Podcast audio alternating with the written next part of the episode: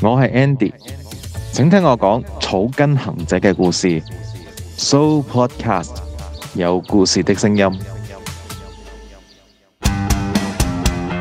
出閘再吹水。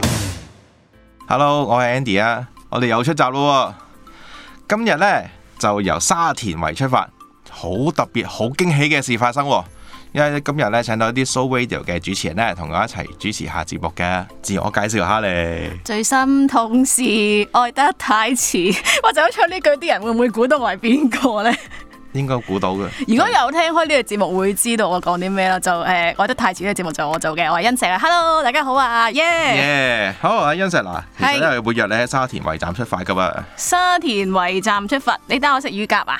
沙田圍同沙田呢，又爭緊啲嘅。唔係嘅喎，我真係做過功課㗎。嗰度有個係大排檔呢，誒、好得㗎個名，咁就誒唔開佢名啦。但係嗰個一出一分鐘 A 出口就有沙田好出名嘅乳鴿食嘅喎。好，咁我跟你去食下先啦，因為我食開唔係嗰間啊嘛。你唔係食開唔係嗰間啊？唔緊要，係啊我哋可以都係食咗嘢先啊，填咗埋填飽個肚先有力行山噶嘛。係啊，今日近近地嘅，近近地啊，嗯，誒沙田圍附近真係好多山㗎，但係你帶我行邊條路先？好嗱，今日咧帶你行咧，聽個名好似弱弱地啦，慈沙古道，慈沙古道淨係感覺上好多風沙，塊面會好污糟，但係點解你話佢係弱弱地呢？嗱，精確嚟講咧嘅慈沙古道咧，其實由沙田落到慈雲山，就算我駁埋落去黃大仙咧，兩個鐘頭來回完事嘅東西。兩個鐘頭好辛苦㗎啦，對於港女嚟講。誒、你你有力 㗎嘛，誒換馬都搞得掂。哎呀，俾你發現咗 添。係，但係唔係嘅，行山另一回事嘅，啊跑步有兩樣嘢嚟㗎嘛。我唔緊要啊，咁啊去大排檔食飽先啦。好啊，去大排檔食飽，食咗乳鴿之後，跟住喺邊個出口等先？嗱，除咗我哋 A 之出外口就食乳鴿，我但我哋係起步喺 D 出口，哦，咁好快啫，係啦，一頭一尾啦。係嗱，咁其實咧沙田圍站咧，亦都有段古喎。沙田圍站有咩故仔呢？嗱，古仔好得意嘅。咁其實咧，以前呢個名係叫做沙角街站嘅，啊，好係啦，普因通為係啫。初期規劃嘅時候。咁後尾咧，啊呢個九鐵公司又唔又唔知點解咧搞個命名比賽喎。嗯。咁最後尾咧，最高票數嗰個名咧叫做沙田圍站啦。最高叫沙田圍站咁普通嘅，點解唔用翻當地有特色嗰啲嘢呢？嗱，咁其實咧嗰度真係叫沙田圍噶嘛，沙田圍即係咩沙？有啲嘢圍住沙田核心中心區定點唔係樣噶。呢？誒咁其實沙田圍咧係包括咗現今有幾個屋村嘅。啊，好似博康村啊、葉明村啊、沙角村一帶都叫做沙田圍嘅，哎呀，我真係好鄉下，我唔係高主姐識第一城嘅咋。係啦，咁變咗呢，佢哋今次係啊用個命名比賽比較好啦。嗯嗱、咁我哋呢 D 出口出發呢，咁首先第一件事我哋會上到一個地方叫做水泉澳村，水泉澳村去咗廁所先啊，冇廁所去嘅，成條山即係路冇廁所去㗎。直到去到呢個呢，我哋最出名嗰個毅行者必到嘅士多呢，先有廁所嘅。得得得，唔緊要，我去呢個水泉澳村做啲乜嘢嗱，呢？今日水泉澳村呢，其實就係一個比較大嘅一個路標。有啲咩特係啦別係一個路你標見到屋村就得噶啦，你見到屋村即係話俾你聽冇走錯路噶啦，即係我行到山頂望到個景，見到屋村就即刻行啱啦。係啦，咁如果行錯嘅話，我望到啲咩㗎？行錯咪即係塞巴咪草草作行行嗰隔離作博坑村咯，冇嘢嘅，哦，咁但係行到幾耐先會見到屋村咧？正常人嘅步伐，正常步伐啊，其實你行五分鐘已經見到噶哦啦，，咁好好容易知道自己係啦行啱定行錯啫。冇錯，而家真係行錯咗你就真係並不正常啦。哦，哦唔緊要，我盲毛嚟嘅，但係有你帶住，我好放心嘅。係好啦，跟住呢，我哋會行一個嘅入口，就寫明呢係馬鞍山郊野公園嘅入口嘅，嗯，咁跟住咧，跟住就開始行樓梯，有幾多級咧？嗯，大概行二百零級啦我，二百零級都應該應付得到嘅。但係呢啲樓梯係鋪到好靚嗰啲啊，定係嗰啲岩岩巉巉嗰啲啊？都鋪得唔錯噶喎，幾好行㗎。咁 OK OK，行完二百級應該都頂得順嘅，未係索二氣百級嘅。之後呢，其實咧喺佢左手邊呢，突然間有一個神秘通道，神秘通道係咩？水滑梯咁樣啊？唔係啊，係咩啊？嗰度呢，好似你見到啲草凹咗喎，跟住呢，有人綁咗絲帶喎，啲草笠咗人綁絲帶，係咪以前即係被綁架咧收埋啲肉心嘅地方？唔你話係，有繩又笠咗嘛，個人重得滯，砸冧咗啲草啊嘛，唔係咁又點啊？當然唔係啦，呢啲就係話俾你聽，我哋要行嘅路線嘅入口啦。哦，即係好多人踩過，所以草扁晒。係啦咁嗰條繩係放咩咧？貨就係話呢，俾我哋知道呢個入口，我哋要去一個地方，去一個地方叫饅頭等，上多三百級係樓啦，梯，去到獅子山燒烤場啊，咁咪又係要行。係啦，但係點解要咁樣做呢？因為呢一個路線係相當好玩，又見係你嚇半馬半馬女咯，咁啊應該啱㗎啦呢啲哦，。即係正常人唔會咁樣屈咗入去飯頭底嗰係度啦㗎。冇錯哦，原來係咁，原來係一啲秘道，唔怪之冇明確嘅指示啦。係啦，即係即係我哋呢啲誒識得玩嘅人呢，就同埋啲好多嘅行山前輩中意會玩呢啲嘅所謂嘅尋幽探秘啦。即係成條路都係俾人哋行到扁晒㗎咯唔係㗎，唔係㗎入到去嘅時候呢，我好記得呢，行到去行咗五百米左右呢，就啊已經中咗招啦。喎！你踩到嘟啊？唔係踩到都係呢， 係嗰個位明明有條路，點樣啊隻腳探落去乜虛嘅個位跌咗落去，冇跌落去。咁係咩？係原來發覺呢啲草密度有陣時呢係感覺唔到呢，你腳下邊嗰下虛定係實，而真係要好慢咁樣行咯。咁咪又學你嗰句，即係話揾個嘢篤篤篤篤篤先，咪到揾個行山杖。係㗎，所以行山就好有用㗎。嗰、個時候你一篤落去就會篤到個位虛定係實㗎啦。咁啊篤到虛靈實先，你行前一步，咁咪好安全咯。不過另一樣嘢啦，嗯會唔會喺呢啲咁多草嘅地方有蛇啊㗎？誒、通常嚟講呢，誒、香港嘅蛇呢係隨處都有，睇你好唔好彩。但我好好彩呢，就呢行咁多次山都未見過咯。你行咁多車都未見過蛇啊？哦，咁咁我即係撞到，即係中咗都，即係應該要買六合彩嘅咯係啦，留翻你買啦嚇。喎。 講下笑啫。係啦，嗱咁其實一路上饅頭等呢條路有咩好玩呢？又有飛來石睇啦，又可以呢撥草尋路啦，亦都可以呢有一個一百八十度嘅沙田景觀嚟睇嘅喎。咩叫有飛來石啊？有啲人喺度企喺度長期掟啲石飛嚟飛去。啊唔 係，嗰、個石係好咩啊靚嘅，嗰、個飛來石呢，其實呢就喺一個小山崗上面一個圓咕碌咁樣嘅，哦，為咗要嗰個靚嘅風景啦。啊，哦靚嘅風景就係呢，你睇到半個沙田。天氣好嘅話呢，基本上呢，你係呢慢慢打卡啦喺嗰度。呢嚿石咁難得冇俾人話嘟嘟嘟到此一遊啊！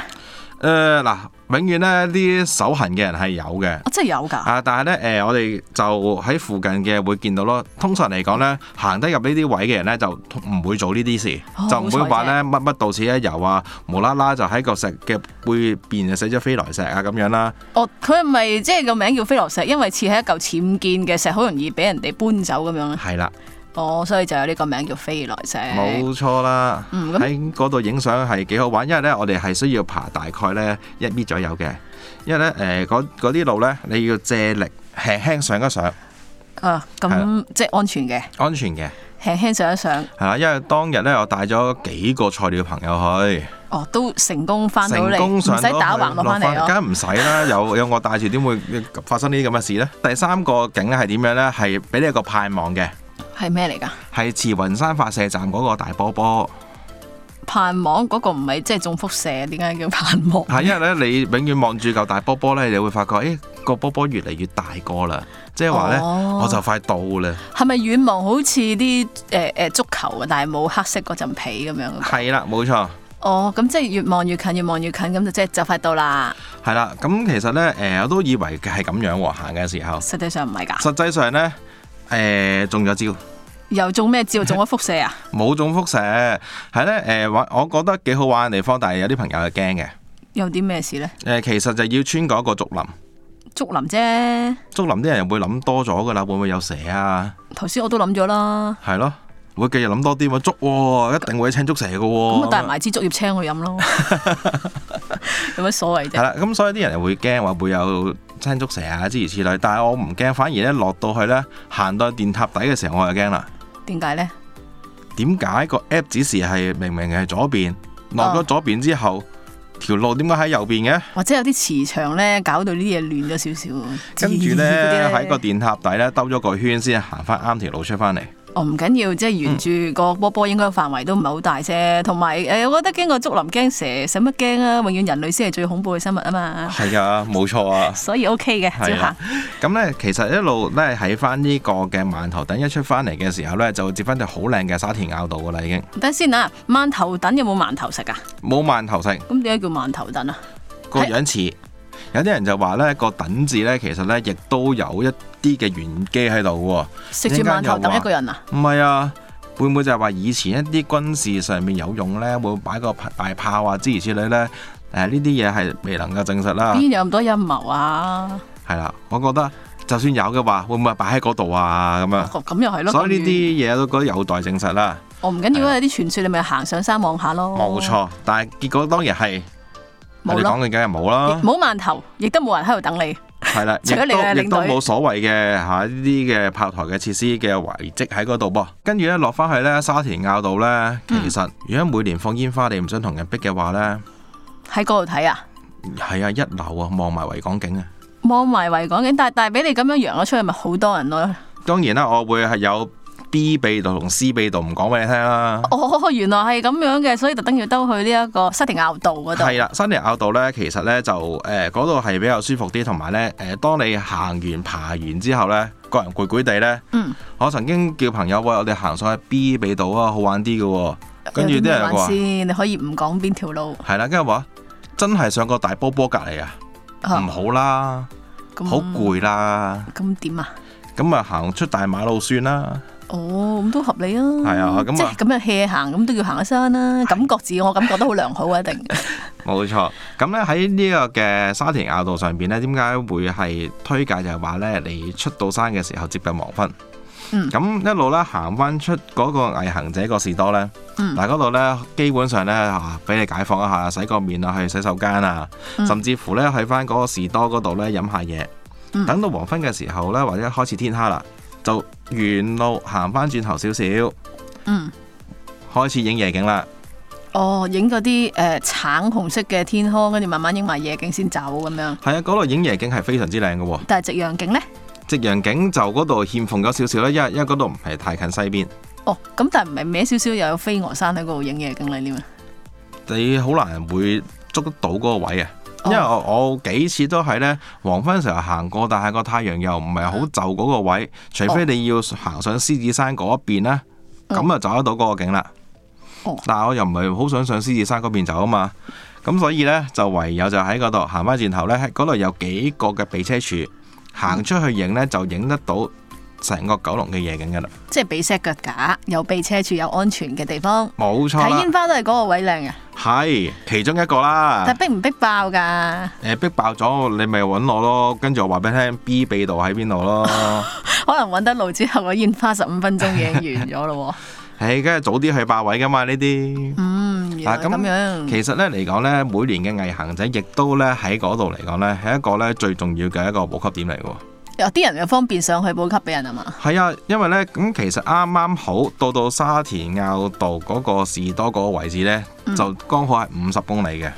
哦，係啦，咁剩翻嚟嗰五十公里點捱啊？啲人又話。食嗰啲好嘢咁咪得咯，去係啊埋個我廁所。做過幾次 support 都係咧，喺嗰度我哋首先咧要預早去霸定位啦。嗯。咁啊開爐啊，煮定飯啊，哦嚇等我哋啲隊友過嚟啊，哦，係啦。咁我亦都試過有兩年咧，係喺嗰個位開始咧，同我陪行嘅我都做過嚇哦，陪行由喺你最眼瞓嘅第五段行到去物理好景嘅第六段，哦，咁有人陪行一大段路，其實都真係容易過好多嘅。如果唔係，真係你真係靠意志去到過，咁啊人有軟弱嘅時候嘅。係啊，最軟弱嘅時候咪咪佢哋咪眯埋對眼一路瞓一路行咯。我終於感受到咩叫一路瞓覺都行到山嘅，真係。咁帶頭嗰個揾條繩綁住後邊嗰啲背囊，一個楞一個，好似以前啲飯咁樣逼住佢哋行咪得咯。唔係嘅，佢哋佢哋訓練有素嘅，只不過就係話佢哋佢哋突然間有段時間唔講嘢咧，要撩佢哋講下嘢嘅，因為咧佢哋有時真係會太軟弱嘅時候唔撩佢哋講嘢咧，就會差錯腳，會會跌親嘅。變咗呢個位咧，咁其實下邊亦都有個小涼亭嘅。一小涼亭亦都係一個比較好嘅地方，亦都係去一啲，亦都係山下邊啲嘅佛教場所必經嘅路線。 哦，係啦，咁但係我哋就唔經過嗰個位啦，因為呢，誒、呃、聽翻我嘅朋友講呢，佢哋就係由黃大仙行翻上去呢個毅行者士多呢，就行呢條路梯咧，行到去索晒氣。嗰、個士多個名真係叫毅行者士多啊！誒唔開唔開名啊嘛，哦你即係個自己名嘅唔咩係真係啦叫毅行者士多嘅，梗唔係你你啦哋你哋公認佢係叫毅行者士多啫。係啦如果唔係陣間人哋見到士多都唔係叫毅行者士多嘅，行錯咗路咁唔係幾好啊嘛大家明㗎啦哦，即係好容易揾到係嘅。啦，搜尋器上邊呢，哦你就會見得到佢個正名係咩㗎啦。哦，咁你有冇好嘢食嘅先嗰度？以前有嘅，而家冇乜啦，哦，而家冇咩係啊？俾人投訴咯，因為。做咩投訴啫？人哋行下山想食嚿冰啊，咁啊想食個沙爹牛面有咩問題啊？又冇，係因為啲人又啊覺得佢唔方便啦嚇、啊可能可能又話點解你買得呢啲嘢啊？我投訴你，咁、咁搞到呢，誒、以前有真係嘅佢哋自己整嘅豆腐花呢，而家變咗係呢某個品牌嘅即食豆腐花咯。啊，咩唔係食山水豆腐花，點解要食即食係啊，因為幾副你豆腐花？因為因為嗰啲俾人投訴過啊嘛，查過你個牌，你又冇呢個牌冇嗰個牌，你咪唔買得呢啲嘢咯。哦，咁咁冇得講啦。係啊，所以呢，行山有啲好冇品嘅人嘅。係啦，就唔唉知就唔知得罪佢啲咩嘢呢，搞到人哋差啲連鋪頭都開唔到。哇，隔住大氣電波聽到你啲怨氣喎。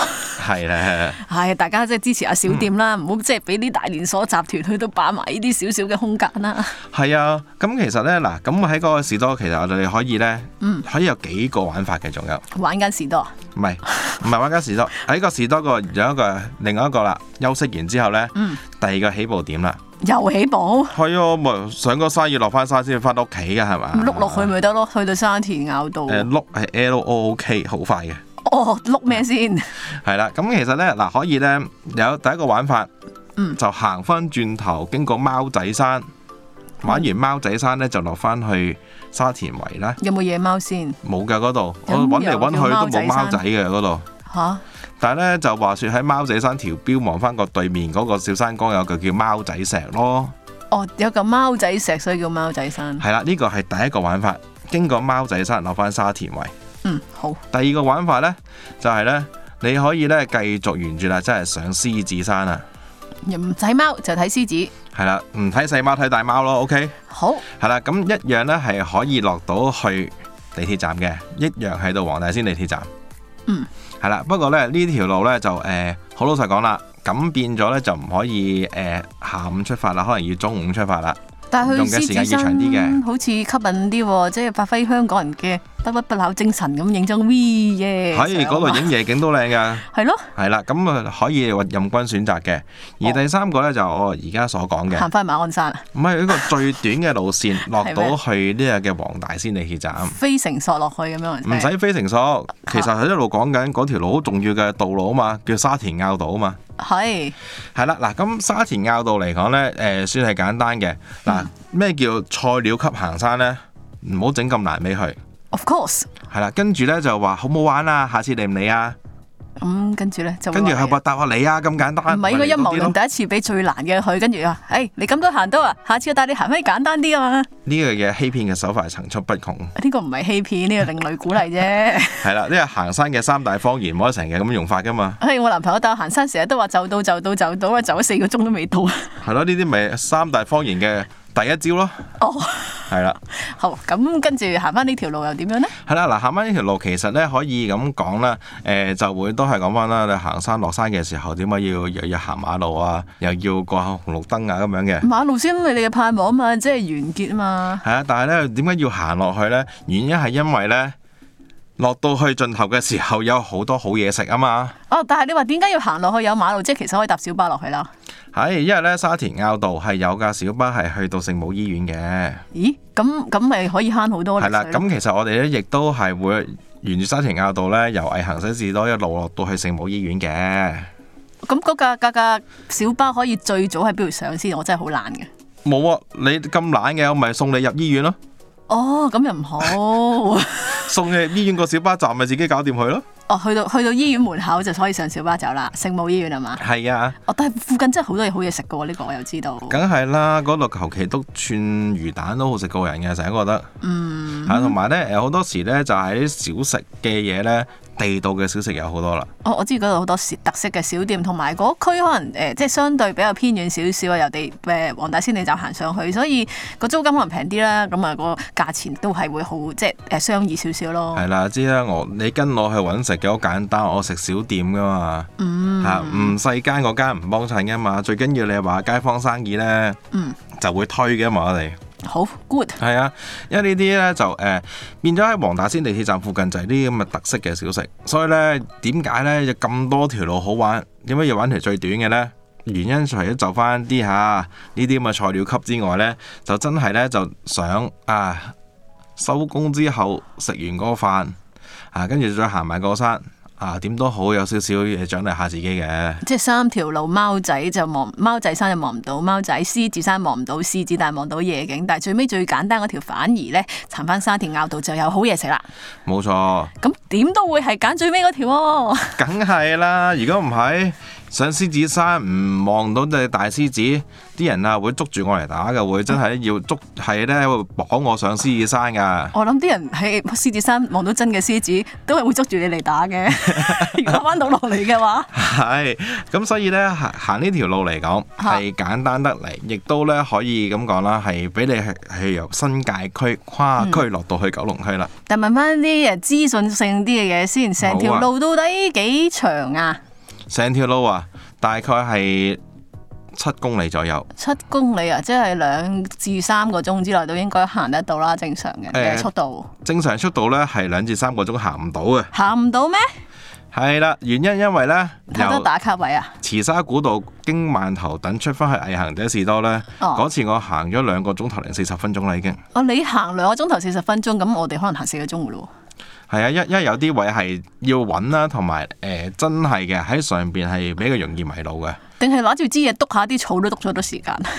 係啊，篤下啲草又多時間啦，跟住呢，由第一個行下第一個，等到最尾嗰個上到嚟呢，又要啲時間啦。哦嚇，跟住呢，又要聽下投訴啦，哦嚇點解咁難㗎？嚇哦，明話好快到嘅，跟佢住可以到行到去投訴嘅 啫。係啊，我都要聽下嘅都要。哦，嚇啊咁要落到去就啱啱好啦，咁啊用咗兩個鐘頭四十分鐘啦，咁就咁如果即係假設我要行四個鐘嘅話，你都係推介翻喺呢一個兩三點上山會好啲。係兩三點上山，咁行到落去黃大仙咪五六點咯。呢條係咪又係誒、呃即係秋季至冬季有限定嘅路線，唔適合夏季㗎？誒、夏天就真係唔係好適合嘅，咁其實呢條路線係三季啦，哦，三季都嚇係即係春天、嚇啊秋天同冬天，哦，原來係咁。係啦、咦冇？但係錯。聽你咁講，調翻轉嚟行，咪冇晒啲夜景睇，咪唔值得調翻轉嚟行咯。係㗎，因為呢，嗱，始終都係呢整個九龍區嘅夜景呢，真係靚過純係沙田嘅夜景嘅。因為我試過呢兩邊都玩晒啦，沙田夜景呢係影出嚟呢爭少少啦，因為始終都係新界地方啦，同埋誒佢嗰個位置呢唔近屋村，哦，唔近係屋雖然村話有個水泉澳村好近，但係影出嚟嘅燈光效果呢係唔夠係企喺沙田坳度影翻出去咁靚嘅。哦，原來係咁樣，大嗯致都 get 到啦。咁誒、呃但係聽講人哋話呢條路咧，即係呢一條路線有個 hea 啲嘅方法可以行完佢喎，唔使行即係三四個鐘嘅喎。有冇啲捷徑先？唔係捷徑，嗰條係正常 official 路線。哦，官方路線。嚇，官方路線咪就係話，其實你喺水泉澳村揾到馬鞍山郊野公園個牌，就行晒整條慈沙古道咪搞掂咯。嗰個幾長啊？嗰、個兩個零鐘，乜都行完哦，啦。嗰、個就兩個零鐘。係啊，但係就會誒嗱，會、經過獅子獅子山嘅燒烤場啦，跟住再上翻去誒行者士多啦，誒行者士多經沙田坳道落翻去黃大仙咯。其實有冇啲 app 係即係唔好話帶你行晒成個行山路徑啊，淨係帶你行去燒烤場嘅咧？有有好多 Apps 都可以做到嘅。有冇推介啲啊？嗱，最常用嗰個呢，就係、我用嘅，啊，就係、叫 Bill Ranger。哦，點串啊？ B I E W 啊， R A N G E R 咁大家記得咯係啦，呢、個呢非常之好用嘅，誒所有嘢都會記錄翻晒。咁記錄咗之後，就算你落咗去行翻轉頭，你咪跟翻住條線。佢可以有功能就係話你係咪跟翻條線行啊？喎。係你。撳撳著個掣，你咪知道自己行咗邊咯。頭先跟翻住哦行翻轉頭咪得咯，呢個唔一定要行山㗎係嘛？唔一定行山嘅行街都得㗎。因為我呢啱冇啱啱調翻盲毛轉，我係市區嘅盲毛。哦，係啦，我喺山上邊咧，任何一條小路我都會識，但係落到嚟咧，轉咗個街口我唔好識得行嘅，啊哦，原來係咁，咁呢個都好適合啲即係菜鳥嘅行山人士喎。冇錯噶。但其實係咪成條路，無論係呢個複雜版或者簡化版，都好適合初哥呢。嗱，複雜版咧係俾佢升 level 嘅，啱、即係咧俾佢由 level 一嗯要升到 level 二嘅時候咧，嗯吓、就可以挑戰下呢、個。咁如果你話純粹係 level 零嘅乜都唔識嘅話咧，就行條簡單啦。行維多利亞公園啊啦。維多利亞公園就真係爭咗少少，不過唔緊要啦，下一次咪帶你玩啲更加好玩嘅嘢咯。嗱，你話㗎，好，約定啦。有故事的聲音，Show Podcast。